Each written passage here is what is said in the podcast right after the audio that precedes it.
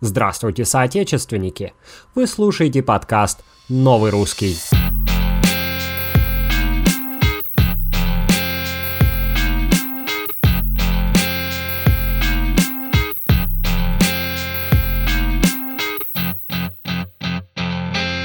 Уголовное наказание за хранение марихуаны в США было введено в 1937 году. Тогда вы не ослышались.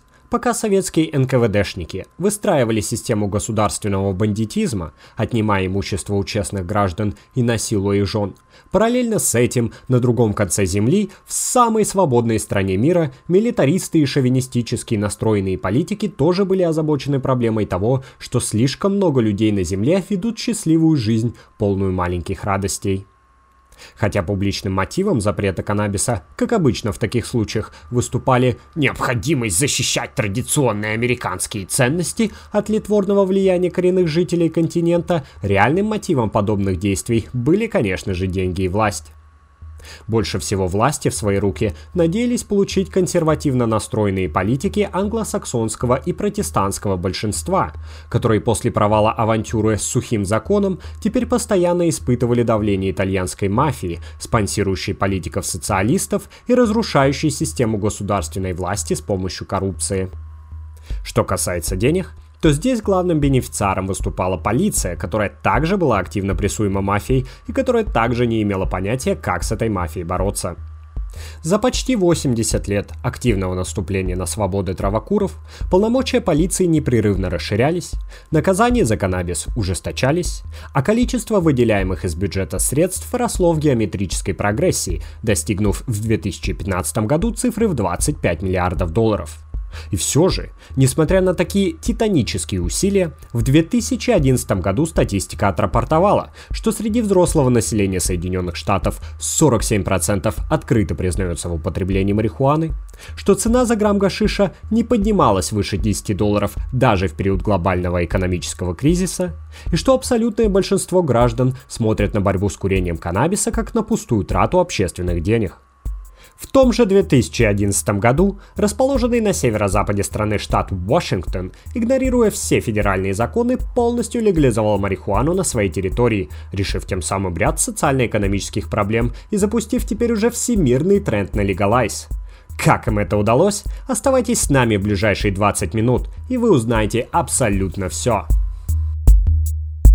Изначально ужесточение контроля за оборотом наркотических веществ было результатом всемирного тренда на индустриализацию и милитаризацию. Так, в 1909 году, то есть за пять лет до начала Первой мировой войны, крупнейшие державы мира, не согласные друг с другом практически по всем вопросам, неожиданно пришли к общему выводу, что международный наркотрафик несет большую угрозу человеческой цивилизации, чем, ну, например, производство химического оружия – Проанализировав чуть позже последствия открытой торговли опиумом в Китае, 12 стран, в числе которых была и Россия, через три года заключили соглашение о том, что отныне они будут совместными усилиями препятствовать международной наркоторговле. И несмотря на то, что Международная опиумная конвенция, подписанная в 1912 году, ни слова не упоминала о марихуане, это соглашение считается официальной точкой отчета наступления всемирной эпохи наркосредневековья. После того, как США, повоевав чуть больше года, попала в число главных призеров Первой мировой войны, национальная гордость и самомнение американцев окончательно вышли из берегов. За популистской риторикой о том, что, дескать, американцы это главные победители Великой войны, как всегда в таких случаях следовали заключения, что традиционные ценности народа в трудные для державы времена помогли сохранить дух нации победительницы, а потому должны быть оберегаемы от вездесущих врагов как за пределами страны, так и внутри ее границ. Сначала внутренними врагами объявили алкоголиков, полностью запретив продажу спиртного. Однако, после того, как сицилийская мафия, внезапно разбогатевшая на контрабанде горячительных напитков, начала брать под свой контроль легальные бизнесы в крупных городах, кампания против тунеядцев была свернута, а внутренних врагов начали искать среди менее многочисленных групп населения. Через 4 года после отмены сухого закона чиновники, политики, журналисты и просто молчаливые носители традиционных ценностей нашли таки, что главную опасность для стабильности англосаксонского общества представляют из себя никто иные, как мексиканские иммигранты, которые, спасаясь от последствий отбушевавшей на родине гражданской войны, перекочевали массово на ПМЖ в Южные Штаты с целыми табунами из своих семей Поскольку малообразованные и нищие пришельцы даже не говорили на английском языке, а потому и не вызывали со стороны массового избирателя никакого сочувствия, то именно они и стали главным пугалом популистской националистической риторики конца 30-х годов. В то время как распространенная среди них привычка курить марихуану была объявлена СМИ главным источником морального разложения американского общества.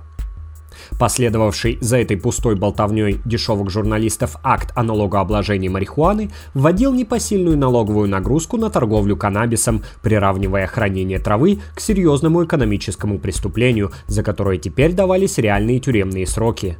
И вот здесь, в темном 1937 году мы встречаем первое документальное свидетельство активной гражданской позиции в защиту легалайза со стороны уважаемого человека – Дело в том, что процесс принятия даже самых маразматичных законов в демократических обществах всегда сопровождается консультациями со специалистами, чья точка зрения не колеблется с линии правящей партии и не зависит от превалирующих в обществе настроений. Поэтому, когда на слушаниях в Сенате слово предоставили Американской медицинской ассоциации, ее спикер Уильям Крейтон Вудвард неожиданно для всех заявил, что э, «Мне хотелось бы заметить, что большинство из уважаемых сенаторов, выступающих за введение жестких мер, в своих речах постоянно апеллируют к вырезкам из популярных газет, совершенно при этом игнорируя как научные исследования, так и официальную статистику, которые никак не подтверждают гипотезы о том, что употребление каннабиса вызывает зависимость, а его торговля ведет к росту числа преступлений. «У, доктор! Почему вам не пойти домой с такими антинародными заявлениями?» Только и ответили Вудварду депутаты. Хотя современные авторы вроде Дэвида Ньютона и подмечают, что Американская медицинская ассоциация была экономически заинтересована в легальном статусе каннабиса, ибо врачи сами торговали индикой направо и налево, согласитесь все же, что довод доктора о том, что тюремное заключение за выращивание конопли в стране, где дичка растет практически на каждой лужайке, сделает преступниками тысячи людей, которые даже не в курсе того, что коноплю можно курить, звучит намного убедительнее, чем рассказы проституток-журналистов о том, что курение каннабиса вызывает гомосексуализм. Как это все для нас не прискорбно звучит, но в этот исторический момент здравый смысл не возобладал, и у миллионов граждан США, никогда не имевших проблем с наркотиками, начали появляться реальные проблемы с законом. Аресты фермеров, не читавших газет, а потому не слышавших о последних достижениях борьбы с врагами народа, сопровождались радиоэфирами, которые рассказывали их соседям о том, какие чудовища все это время жили среди них. Естественно, что после долгих лет, проведенных за решеткой, выходившие на свободу землевладельцы, уже не имея возможности восстановить бизнес и не встречая поддержки в среде своих бывших друзей, массово уходили в криминал или искали утешения на дне бутылки. В условиях такой массовой криминализации населения статистика преступлений и количество сообщений о пагубных пристрастиях, разумеется, поползли вверх, и уже в 1951 году сенатор от штата Луизиана Томас Хейл Бокс, махая рукой с трибуны, просил своих коллег что-то сделать с невиданным доселе уровнем роста числа наркозависимых. Итогом того заседания стало превращение максимально допустимого срока за выращивание травы в минимальный, и 5 лет тюрьмы отныне грозили каждому, кто невнимательно следил за сорняками в своем огороде. Те люди, что были порассудительней, начали в качестве превентивных мер коррумпировать местные власти, натравливая полицию на своих конкурентов. Что касается людей попредприимчивее, то они, прознав о том, что у них на заднем дворе оказывается растут наркотики, с головой окунулись в новое дело, сулящее много прибыли. Как результат, После принятия поправок 1951 года индикаторы мониторинга организованной преступности сообщили об угрожающем усилении криминальных структур и заседания на капиталистском холме в 1956 году проходили уже в присутствии уполномоченного представителя Национального бюро по наркотикам Харри Эслинджера, который опираясь на реальную статистику, утверждал, что четверть преступлений, совершаемых в Соединенных Штатах, напрямую связаны с торговлей каннабисом. Масло в огонь также подлил доклад парламентской комиссии во главе с сенатором Дэниелом Прайсом, где распространение наркозависимости среди молодежи по своей скорости и драматичности сравнивалось с раковой опухолью на теле человека. Законодатели, или если хотите, народные депутаты, так и не увидя прямой связи между ужесточением наказаний и ростом числа преступлений, приняли специальный акт о контроле за оборотом наркотиков, который отменял траволюбам право амнистии, а также отнимал у них право на условное и досрочные освобождения. В разгар этого всеобщего мракобесия помощь пришла откуда не ждали. В 1969 году Верховный суд США, не имея более важного дела на руках, таки рассмотрел правовые основы акта о налогообложении марихуаны, принятого в Лохматом 1937 году, и батюшки Светы, суд признал его неконституционным. Почему? Дело в том, что поскольку хранение марихуаны считалось экономическим преступлением, полиция, оказывается, не имела права возбуждать следствие без санкций на то налоговых органов, а значит все аресты, связанные с каннабисом до этого времени, были незаконны. Ситуация, конечно же, вышла комическая, однако в условиях отсутствия громкой оппозиции по этому вопросу Опытная команда президента Никсона в несколько месяцев переписала закон, просто сменив его статус с экономического преступления на преступление уголовное, сохранив при этом те же самые статьи и те же самые наказания. Что касается тех людей, что мотали сроки за теперь уже несуществующие преступления, то их судьба в разгар холодной войны никого не заботила, а потому они так и остались досиживать свои сроки в тюрьмах, совершенно не зная о том, что в это время происходило в высших эшелонах власти. Решение Верховного суда в 1969 году не изменило принципов государственного подхода к теперь уже реально существующей проблеме наркотиков. И тем не менее, сам факт перевода экономического преступления в поле криминальной юрисдикции заставил многих задуматься над тем, не наносит ли борьба с наркотиками большего вреда, чем сами наркотики.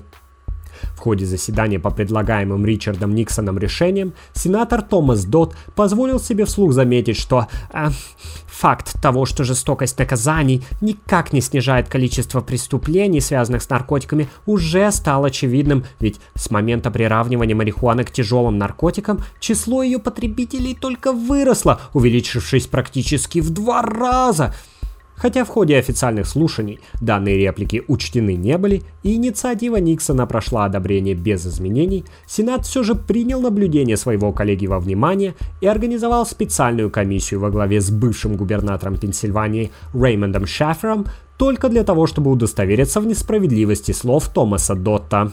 Шаферу понадобилось два года для сбора всех необходимых данных, и уже в 1972 году на стол всем заинтересованным в проблеме лицам лег доклад под названием «Marijuana – A Signal of Misunderstanding», на страницах которого, доходчивым только до госчиновников языком, говорилось точно о том, о чем медики предупреждали с самого начала. Что употребление марихуаны не провоцирует общественно опасного поведения, что курение марихуаны не несет угрозы вреда здоровью, и что гипотеза о вызывании привыкания к марихуане не подтверждается ни статистическими данными, ни лабораторными исследованиями. Несмотря на всю убедительность аргументов и, казалось бы, важность затронутой темы, репорт вышел в одно время с тем самым расследованием Washington Post, в котором президента Никсона обвиняли в незаконной прослушке своих политических оппонентов.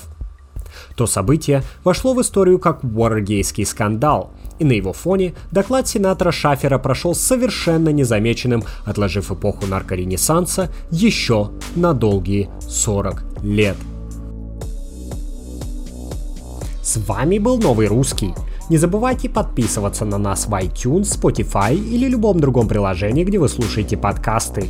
Свои вопросы и пожелания отправляйте мне в твиттер-аккаунт Arsenican. Если у вас горит желание поддержать проект монетой, то вы можете это сделать на www.patreon.com arsenican. У микрофона для вас сегодня был Арсен Травинский. За пультом, как всегда, великолепный Иван Грибоедов.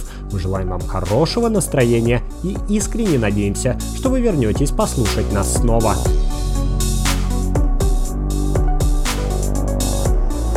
Ivan Gribayedov.